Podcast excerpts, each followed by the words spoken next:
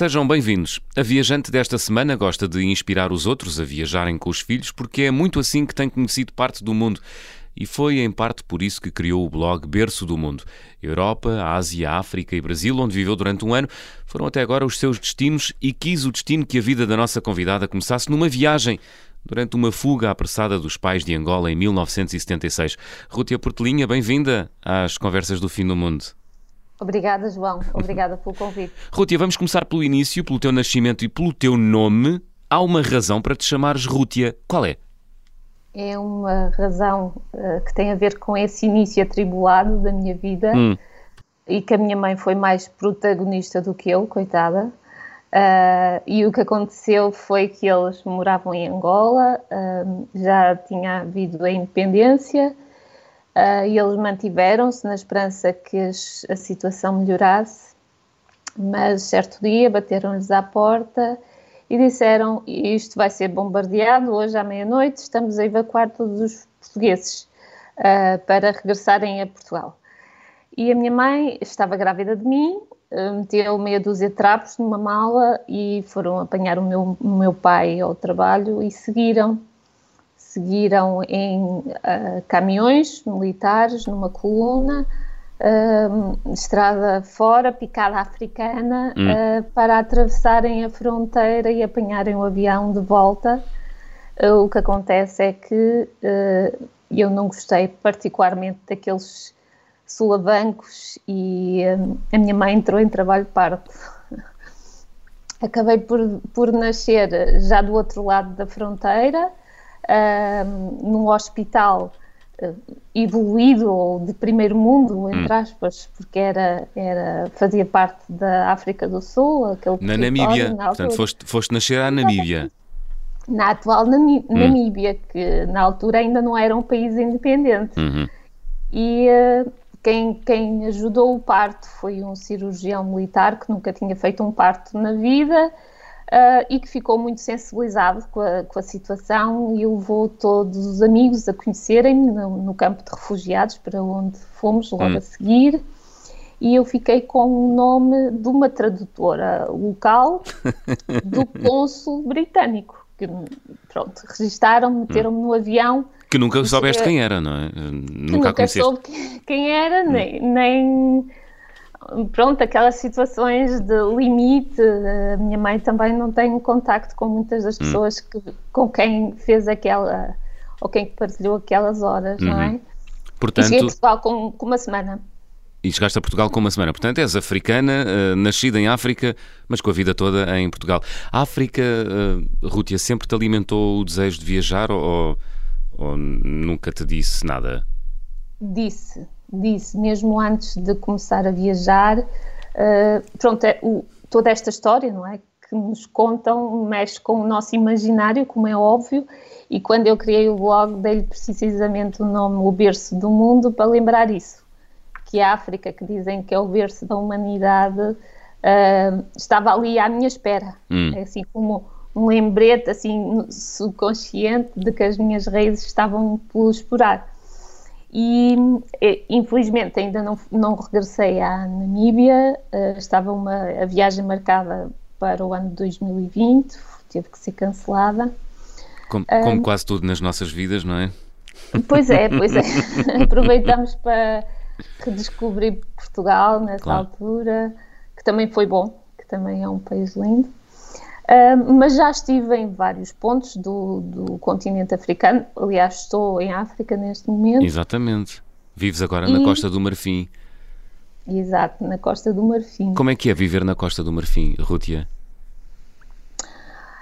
Olha, é, é, interessante. É interessante. É Pelo menos estás, estás no país certo, porque uh, ouvi dizer que és uma grande, uma grande fã de comer chocolate, portanto, estás no país que é o maior produtor de cacau, portanto, estás no céu. Exatamente.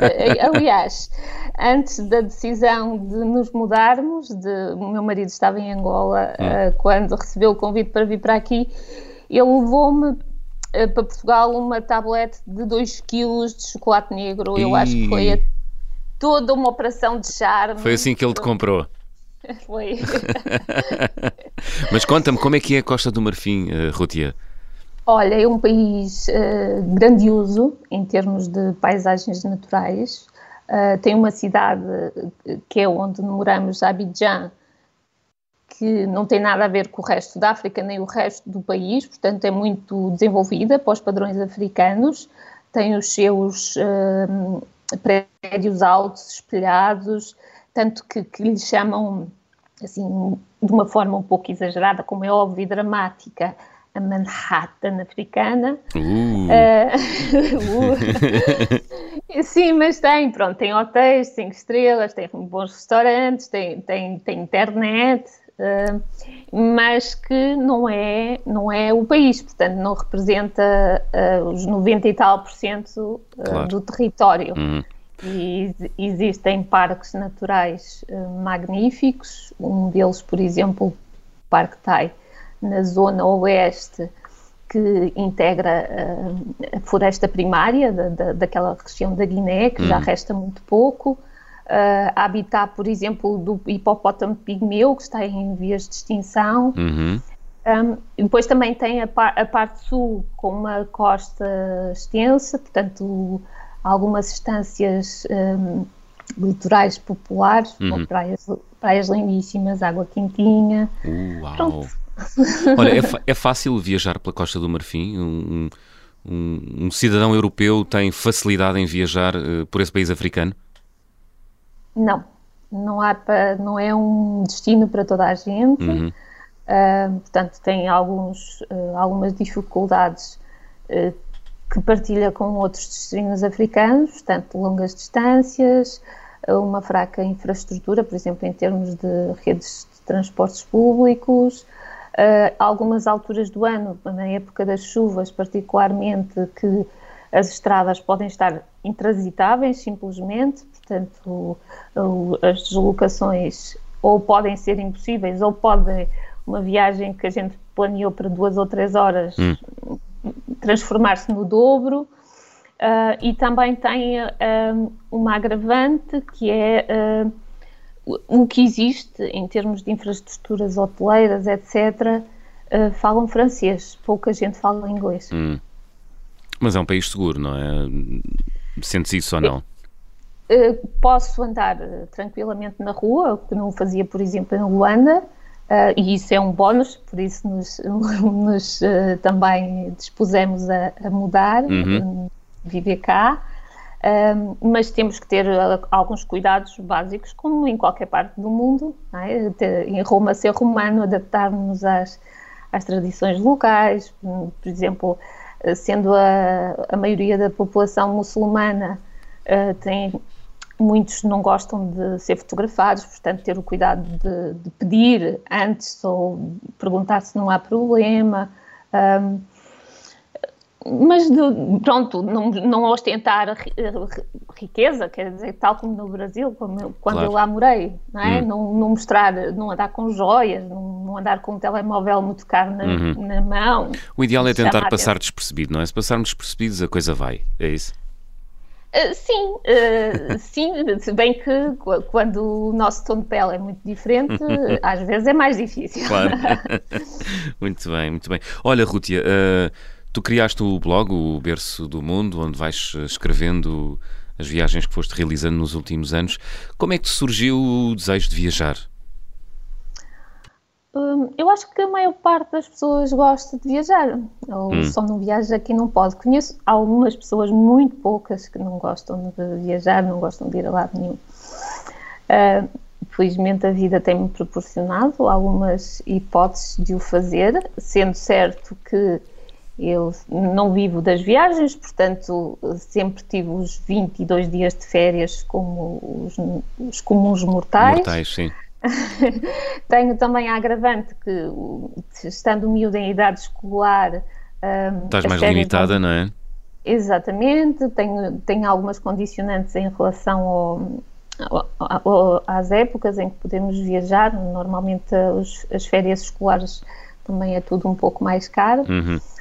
Depois, quando o Pedro andava no primeiro ciclo, era fácil, metia ali umas, assim, uns, uns, uns diazinhos. Com essa idade eles podem faltar às aulas, não é? É, sim, falava com a professora e tal, uh, e não fomos fazendo assim umas esticadinhas, hum. mas a partir de uma certa idade, um, para já não é tão fácil. Claro.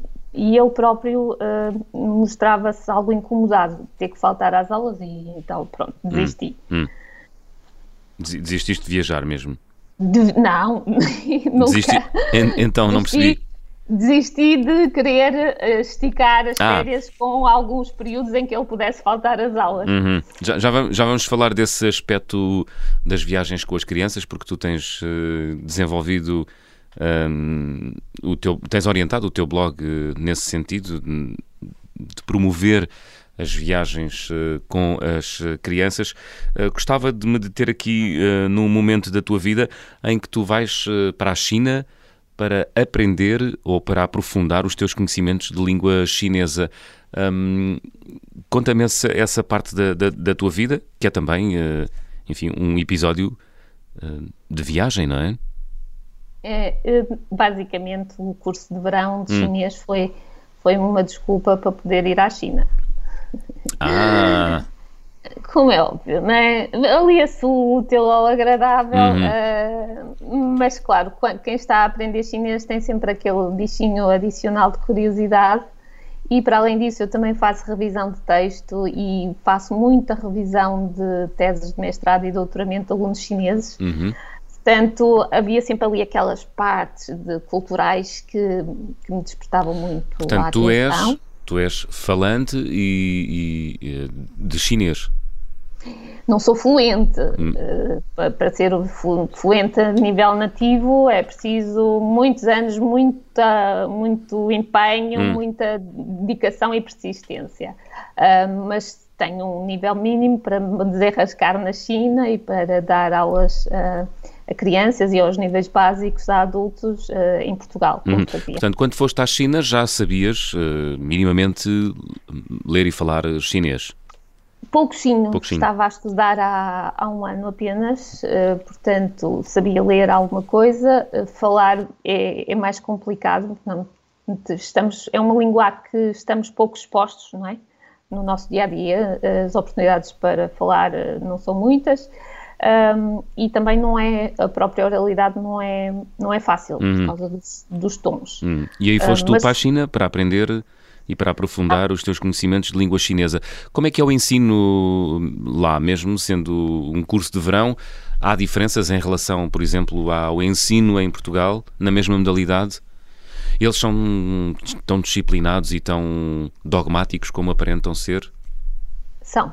Uh. São, uh, levam, levam os estudos a sério. Hum. Uh, e, as aulas de chinês exigem alguma pronto, algum empenho, algum comprometimento, porque senão é fácil perder a, a carruagem. Uhum. Uh, pronto, claro que os ocidentais têm uma outra, toda uma outra filosofia e, e, é engraçado, eu também dei aulas de português a alunos chineses universitários uh, na Universidade do Minho quando eles chegam a Portugal e veem como é o ambiente educativo em Portugal, uh, ficam assim um bocadinho atrapalhados no início, porque estão habituados a uma sala de aula muito mais rígida, em que o, o professor eh, é a autoridade e não deve ser questionado hum. e uh, raramente é interrompido. É o mestre, não é? É o mestre.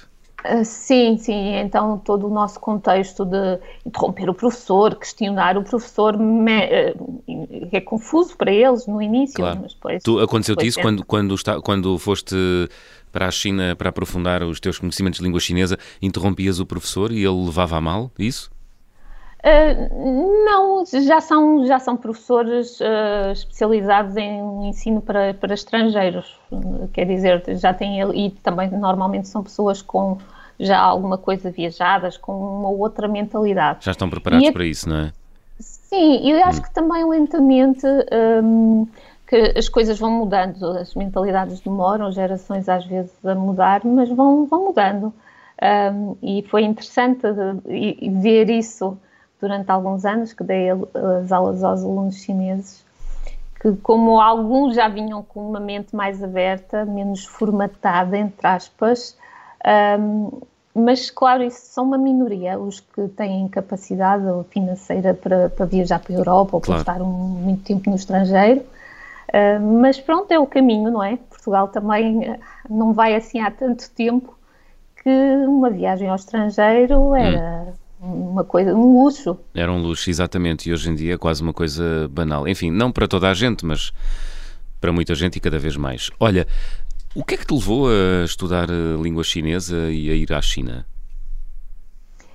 Olha, uh, a curiosidade surgiu, eu sou da área das línguas, uh, uh, fiz vários trabalhos na área das línguas e depois comecei muito com a revisão de texto, porque também me permite trabalhar em qualquer ponto do, do mundo, não é? Uhum. Como eu fui para o Brasil, larguei tudo para ir para o Brasil, é, é uma atividade, embora irregular, que dá para fazer em qualquer ponto do planeta. Hum, e o chinês é uma língua do futuro, não é? Porque eles são muitos e há muita necessidade. Pois é. é, é sentes isso?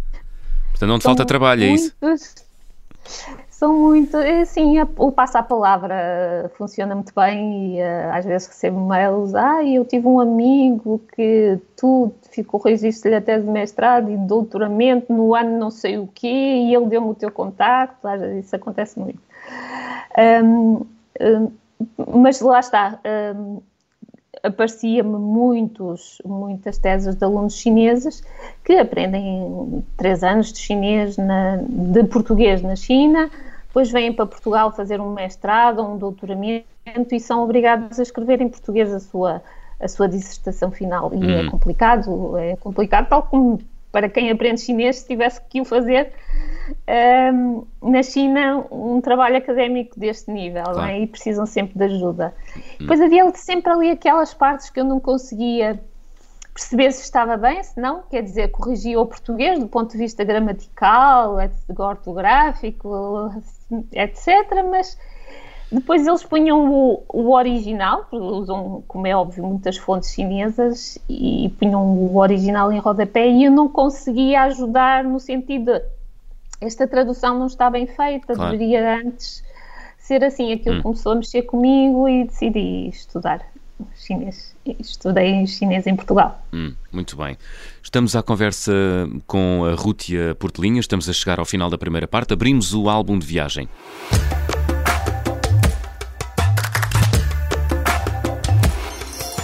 Rútia, guardas algum objeto das tuas viagens com especial carinho? Eu não compro muitas lembranças, uhum. um, tenho, tento de ser uh, contida e ter algum cuidado com não consumir algo que não, realmente não seja útil, não seja necessário. Tenho ainda assim? Um, ainda, tenho um, um objeto que, que, veio do Brasil, nem foi comprado por mim, foi oferecido por uma grande amiga que eu lá tenho, a Teresa, que me ofereceu uma namoradeira. Que, é isso? É, uma namoradeira é uma peça em barro, um, normalmente de uma negra, que está à janela a receber os galanteios uh, masculinos ah. e que é muito uh, característica do interior de Minas Gerais. É uma espécie é de carochinha? É, é uma pessoa, pronto, mas está à janela. Sim, sim. Um, e, e, e faz-me lembrar, faz-me recordar esse período em que estivemos no Brasil e faz-me uh, recordar em particular o estado de Minas Gerais, que eu sou completamente apaixonada por ele ah, e é por boa. causa de, de, da Teresa. Uh, apaixonada pela comida, apaixonada pelas pessoas, pelos locais e pela literatura. A Teresa uh, tomou como missão educar-me na literatura brasileira. Essa tua amiga, não é? Então vamos, guardar, vamos, guardar, vamos guardar o estado de Minas Gerais para a segunda parte das conversas do fim do mundo. Fazemos aqui uma curta pausa, regressamos já a seguir.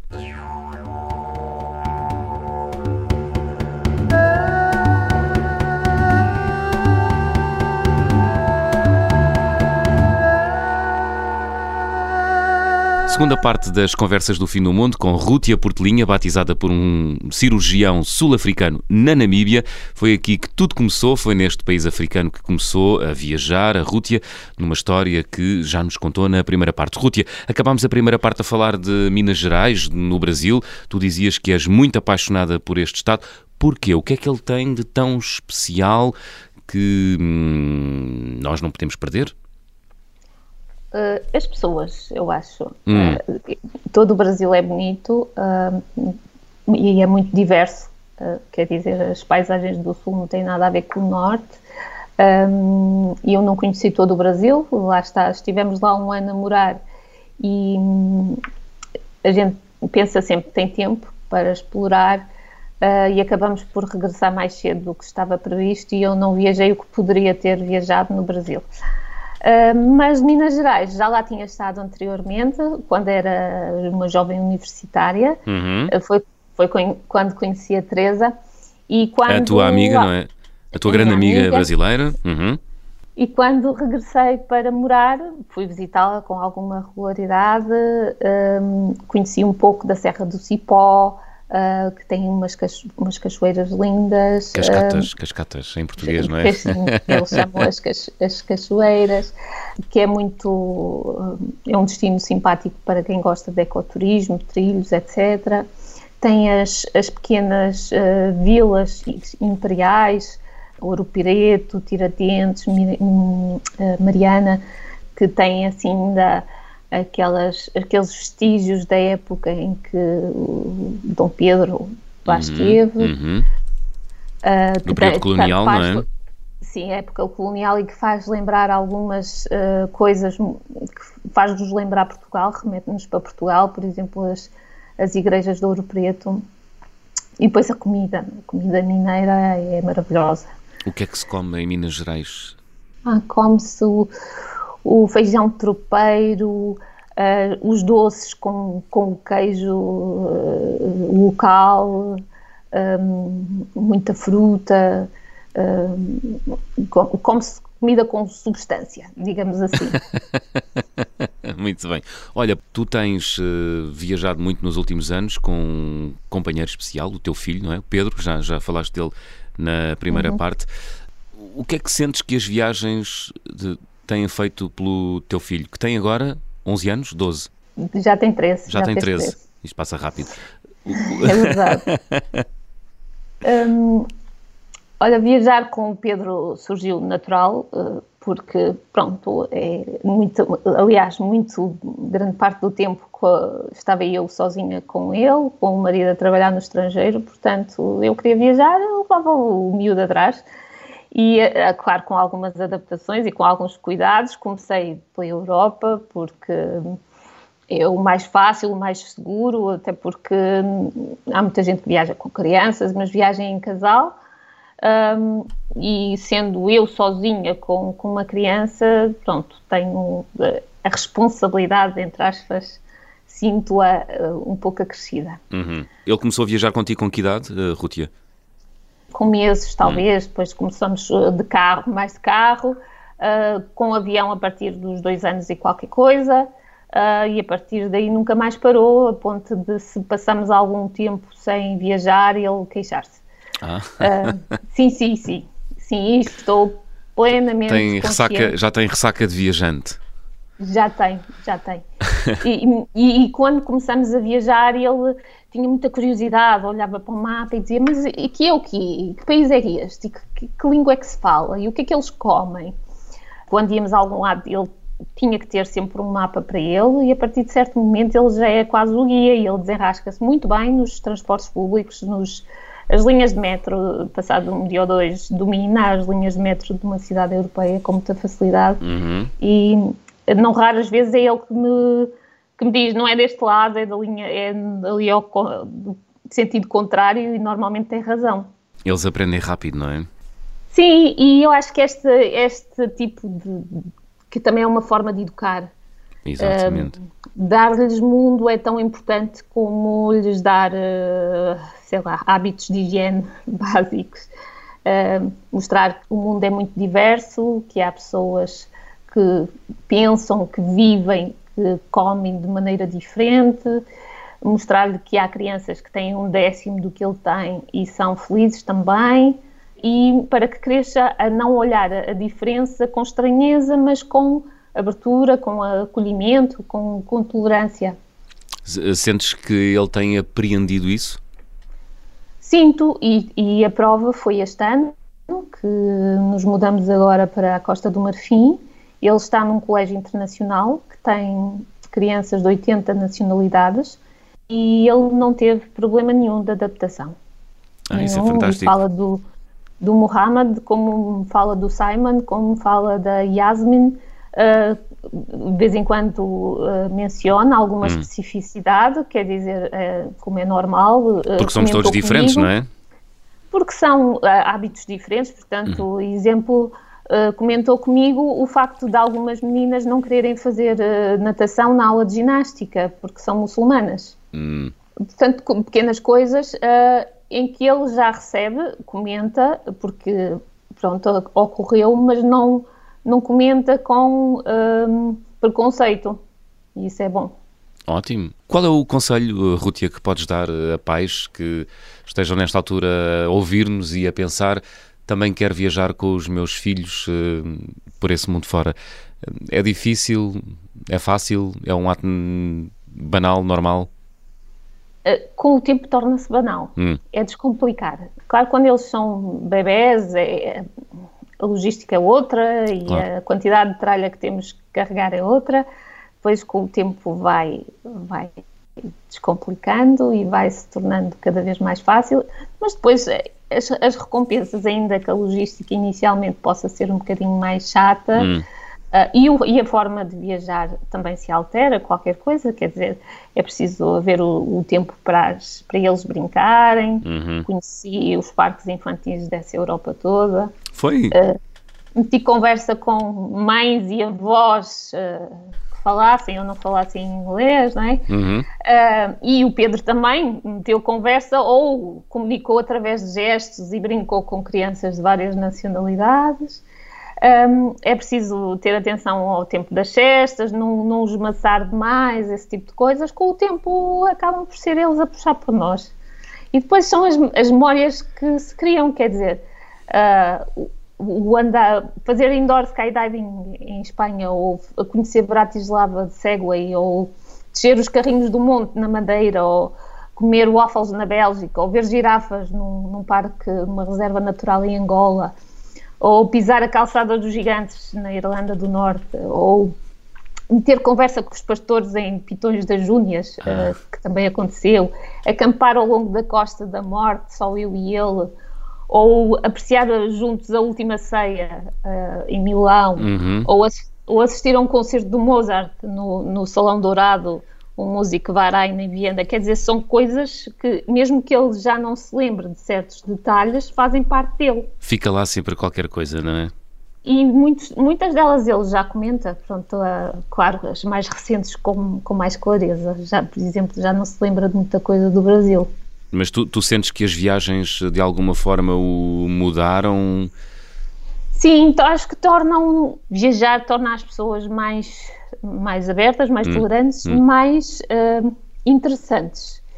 Uh, até como alunos, do ponto de vista académico, tenho tido esse feedback dos professores do, do Pedro, porque o conhecimento deixa de ser estanque, ele vai buscar ah, as coisas que eu vi ali, as coisas que eu vi lá. Hum. Uh, uh, traz. Faz ligações, não é? Cria pontos. Exatamente entre, Aliás, entre conteúdos que vamos adquirindo ao longo da vida, venham eles dos livros ou venham eles da experiência, não é? E a viagem dá-nos muita experiência. Vamos avançar, Rútia.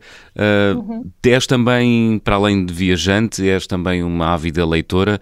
Literatura de viagens, diz-te qualquer coisa? É, os livros sempre me acompanharam, desde Sim. que eu me lembro como gente. Hum. Aliás, as primeiras grandes viagens, filas, uh, durante as longas férias de verão, em minha casa, na adolescência, hum. com, com, os clássicos portugueses, hum. que era o que havia em casa. Uhum. Então, o Essa de Queiroz, o Júlio Diniz, o Almeida Garrett, hum. que era o que havia em casa, e eu li e reli aqueles livros de todos os verões, que era o que havia, e depois comecei a alargar à medida que fui crescendo, com os charamagos, e então na universidade tornei-me uma leitora voraz. Os, dois, três livros por semana, às vezes em vez de estudar para as frequências estava a ler. e então todos também, os grandes... Perde-se de um lado, mas ganha-se do outro, não é? Sim, sem dúvida. Claro. Os grandes, uh, acho que, que matei muito, matei entre aspas, uh, o Olimpo da literatura nessa, nessa fase, do James Joyce ao Orwell, ao Hemingway, Uh, depois era tu, tu leste, leste o Ulisses? Li o Ulisses, li o, Corajosa. o Admirável, o admirável Mundo Novo do, do Aldous Huxley, Aldous Huxley hum. uh, Camus, o Kerouac, Boa. a Margarita Yourcenar, que gostei muito. Foi uma fase que só lia autores do leste. Ah. Os Kafkas, os Nabokovs, os Dostoevskis, o Sandor Marai, que hum. gosto muito. O Mas Tolstói, é, é, um, é, o Consegui, consegui, ler as mil e tal páginas do Guerra e de, Paz. Conseguiste? Foi, essa, essa foi um bocadinho difícil. Foi, um, foi um verão inteiro dedicado a, a essas mil páginas? Não lembro quando é, quando é já, já foi mais tarde, hum. não lembro quanto tempo demorou, mas, hum. mas eh, foi um, do, um osso duro de roer. Pois. Uh, e depois. Uh, Mas dizem, dizem que, que quem gosta de ler tem que ler obrigatoriamente esse livro, porque é considerado, uh, se não o melhor, um dos melhores livros do século XX. Olha, e eu não, não, não sou subscreves especialista em nada neste mundo, em nada nesta vida. Hum. Eu não digo, ah, isto tens que ler, ah, este tens, para isto tens que visitar. Sim. Cada um sabe si. A minha verdade não é a verdade do, claro. do meu vizinho. É uma grande obra? É Uh, retrata ali a, a, sociedade russa de uma maneira magistral, retrata. É um livro difícil? É. Não acredito que toda a gente o consiga ler. Pois. Pois. Agora, em adulta, uh, não leio muito a dita literatura de viagem em si, li hum. um ou outro livro do, do Gonçalo Cadilho, uh, participei no livro de crónicas de viagem da Associação de Bloggers Portugueses. Hum o que eu tento fazer é, quando tenho alguma viagem, ler alguma coisa, ou que a história se passe no sítio que eu vou visitar, ou que tenha alguma coisa relacionada com a cultura, uh, sei lá, antes de descer o Nilo li, li o livro da Agatha Christie, ou li muito o Pepe Tela e alguma coisa do Água Lusa ah. nas minhas idas a, uhum. a Angola. Portanto, procuras uh, livros, uh, corrijo-me se estou enganado, procuras livros que te insiram no espírito da viagem e não tanto sobre o destino, é isso? É, sim, um pouco. Hum. E ajuda também a entender uh, as pessoas locais, eu acho. O mindset, o quadro mental de cada sim, país, sim. não é? E das populações o Guimarães Rosa, que, que é, que é um, um, dos autores que a minha amiga Teresa hum. me apresentou uh, e que diz muito sobre Minas Gerais, por exemplo. Olha, muito bem. Guimarães Rosa, desconhecia completamente. Uh... É, tem assim um, um, um experimentalismo linguístico de, de, invenção de palavras uhum. que, que, misturam a realidade local que faz lembrar um pouco o Mia Couto mas ah. aplicado à realidade brasileira. Muito bem. Olha, estamos quase a chegar aqui ao final da, do nosso programa. Uh, Rútia, vamos fazer check-out? Já. Vamos embora. Bora. Vamos embora, vamos embora. Então, vou pedir-te para completares aqui algumas frases. Na minha mala vai sempre. Olha, vai um coração aberto, hum. uh, vai humildade para receber o outro, sem preconceitos. Ou, aliás, pré-conceitos todos temos, claro. uh, faz parte da natureza humana, mas estando consciente disto, tento desconstruí-los de alguma forma. Hum. Uh, e a máquina fotográfica. Ti tiras muitas fotografias? Tiro, tiro a fotografia, se bem que a minha arte, entre aspas, é a escrita. É escrita. Tenho, tenho tentado melhorar a minha, a minha fotografia e acho hum. que é uma arte muito bonita. Olha, e, e, é, e é a lente virada para a realidade ou é a lente virada para ti? As selfies Ai, não te dizem? Para o destino. Sempre, sempre para o destino. destino. Eu apareço muito pouco, às vezes esforço-me a, tirar ou a deixar-me fotografar, porque hum. um dia o meu filho também vai gostar de ver ai, como era a mãe ou qualquer coisa, mas, mas não, eu não sou protagonista em, em, em nenhum aspecto da minha vida. Hum. Uh, e quando viajo, o protagonista é o destino. É esse, é esse que importa guardar na memória, não é? Na memória e na. E na... E, e, já não se usa Sim, papel claro. na fotografia, não é? Olha, o carimbo de passaporte mais difícil de obter até hoje, qual foi, Rutia? Foi o primeiro a Angola, de, de longe. Uhum, era Meu marido Estava lá a trabalhar há pouco tempo, portanto não tinha direito a passar o Natal em Portugal. Portanto, a alternativa era nós irmos hum. uh, e uh, tratar do bicho. Foi um filme de terror. Um, cada vez que ia ao consulado ao Porto tinha uh, informações diferentes, pediam-me papéis diferentes. Hum. Uh, e viajando com menor também se entende que a burocracia seja um pouco mais, mas era realmente, foi realmente difícil. Hum. A viagem com mais peripécias que fiz até hoje? Uh, olha, se calhar essa de, que, que tudo essa... correu mal até que essa entrava que. Ah, em Angola.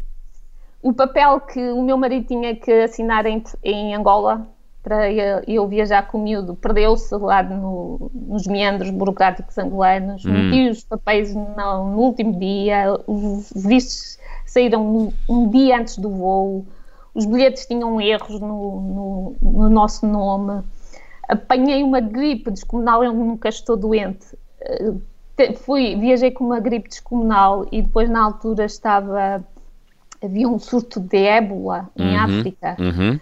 Portanto, os aeroportos estavam em alerta, estavam a medir temperatura e não sei o quê. E eu ainda me passou quando aterrei e vi aquela aquele aparato todo, passou-me assim um filme tipo Missão Impossível em slow motion na cabeça, que me iam é. barrar a entrada, nunca aconteceu nada, mas, mas, mas, foi o que me passou. De resto, os, os, não tenho tido grandes sobressaltos, talvez tenha um bom karma, alguns contratempos, sei lá, um motite do meu claro. filho em Itália. Tudo, o, o, normal, uh, não é? Agora não há assim grandes peripécias. Muito bem. A refeição mais estranha que comi, qual foi? Rápido, Rútia. Na China, não fui a nenhum daqueles mercados estranhos, mas uh, não intencionalmente, intencionalmente hum. mas na cantina da universidade comi imensas coisas que não faço ideia de que sejam ou sequer se seriam de origem animal ou vegetal. Nem perguntaste. E, e ainda por cima, porque era o sul, a província de Cantão, no sul, hum. há um ditado interessante que diz: aqui come-se tudo o que tem pernas, sete mesas. E tudo, o que voa, exceto aviões. Portanto, uh, enfim. Assustador. Olha, a recordação de viagem mais cara, qual foi? Uh, foi ter que pagar duas vezes os voos para ir ao Carnaval de Veneza. Hum portanto, eu marquei as, os voos para um mês antes do que devia, uhum. porque o carnaval era no início de março e os exatos mesmos dias calhavam nos mesmos dias da semana em fevereiro. Eu não dei conta, quando dei conta já era tarde para cancelar, alterar seria eh, era extremamente caro, acabei por comprar uns segundos bilhetes e até hoje o meu marido não sabe disso. Vai saber. Olha, gostavas de viajar com? Olha, gostava de viajar mais sozinha. Hum. Uh, tive essa experiência na China. Gostava, por exemplo, de fazer o caminho de Santiago sozinha. Acho que sou uma ótima companhia. Uh, e gostava de viajar também mais com a minha mãe. Uh, já a levei a Angola, já a levei aos Açores, mas ela não gosta de andar de avião. Só que torna as experiências muito maravilhosas. Ela é hum. uma pessoa especial. Uh, qualquer desconhecido lhe conta a vida toda. Não estou a falar só das pessoas mais velhas. Ela uma vez foi de autocarro à Holanda hum. fazer hum. uma visita familiar e quando à chegada havia um miúdo de 20 e poucos anos a chorar no ombro dela, tinha-lhe tinha desnudado a alma completamente durante a viagem. Uh, e eu acho que é por ela ser boa ouvinte. É, a arte de escutar é cada vez mais rara. É verdade, é verdade. Muito bem. Olha, por falar em escutar, que música Rútia, trouxeste para fechar esta conversa do fim do mundo? Trouxe a Dobi Anhoré, não sei se pronunciei bem. Uhum. É um, uma cantora da Costa do Marfim, tenho-a descoberta há pouco tempo. É uma artista de causas. Ela canta as riquezas da África, a força das mulheres africanas, é embaixadora dos direitos humanos aqui na Costa do Marfim. Uhum. E canta em francês, mas também canta em alguns idiomas africanos, nomeadamente esta música é cantada em malinké, é uma língua do Mali, e a mensagem é, um, é, uma mensagem bonita de esperança, que diz para vermos a luz no mundo em vez de nos concentrarmos na escuridão. Muito bem, e a música chama-se Issa, não é? Issa. Exatamente. Exatamente. Rútia Portelinha, muito obrigado por teres vindo às conversas do fim do mundo da Rádio Observador. Eu é que agradeço, João. muito bem, Issa da Costa Marfinense Dobe Gnaoré, a fechar a conversa do fim do mundo desta semana, sempre a esta hora aqui na Rádio Observador e disponível em podcast, tanto esta como as anteriores edições. Boas viagens e até para a semana.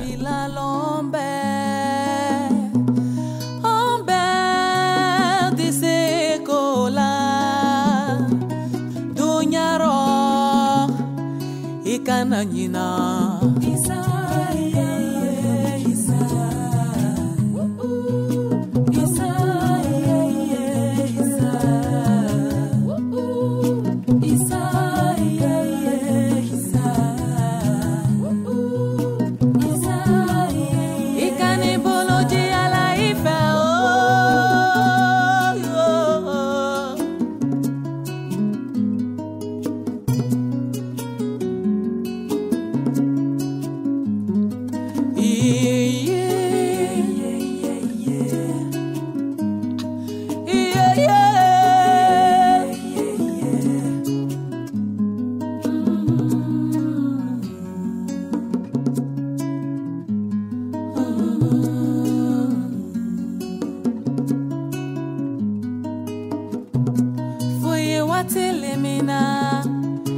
ikana makololike butu ikana makololike butu ala ife o. Oh.